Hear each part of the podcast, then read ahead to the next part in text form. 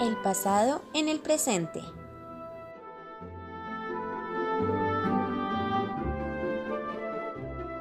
Hola, nuevamente te damos la bienvenida a Tu historia en un cuento, en donde nos hemos aventurado con historias del pasado para que te conviertas en el niño o niña más inteligente de tu clase.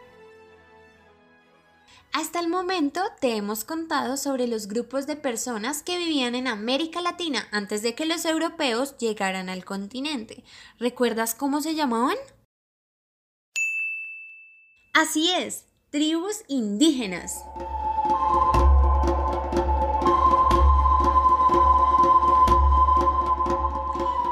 Te lo hemos contado anteriormente, a lo largo de Centroamérica y Suramérica habitaban grandes y pequeñas civilizaciones indígenas, cada una con sus tradiciones, lengua, vestimenta, forma de vida, dioses, rituales y muchos otros aspectos que hacían que cada comunidad fuera única y diferente.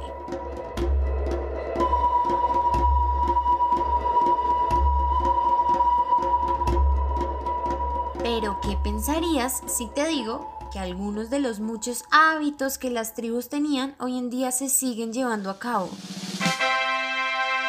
¿Crees que sigan vigentes las tradiciones de los pueblos indígenas después de todos los años que han pasado? La respuesta tal vez pueda sorprenderte.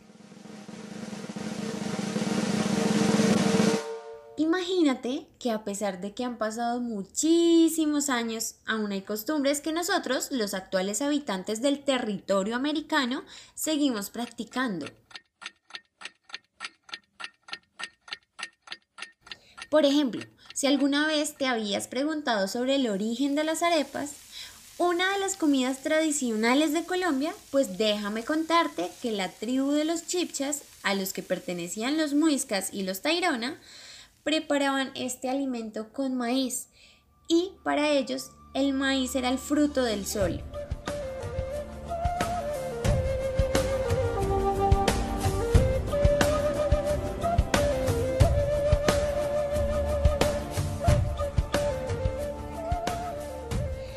Además, no solo hacían arepas, también con este fruto hacían una bebida que aún se toma, sobre todo en la capital colombiana, la famosa chicha, una bebida fermentada que ha sobrevivido y se ha adaptado a lo largo de los años.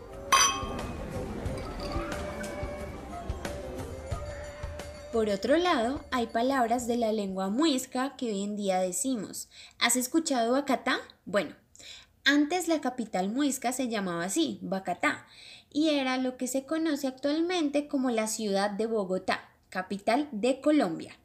También, hoy en día, el edificio más alto del país se llama Bacatá y mide 216 metros de altura.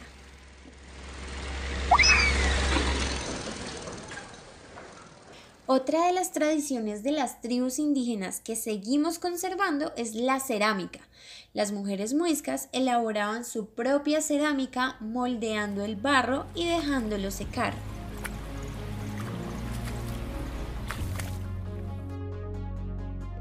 Creaban vasijas, figuras de sus dioses, ollas, entre otros objetos.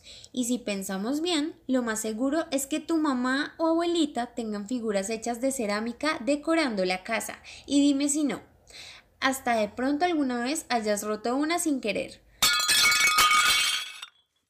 Con todo esto que te estoy contando, te puedes dar cuenta que hay prácticas que heredamos de nuestros ancestros indígenas y estas costumbres hacen parte fundamental de nuestra esencia actual como sociedad.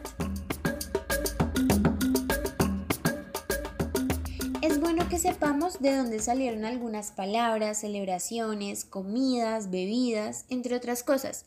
Ya sabes que no es bueno olvidar que las tribus indígenas hacen parte importante de nuestro pasado. Hay que conocerlas y así entenderemos el porqué de muchas cosas. Eso es todo. Así que hasta la próxima.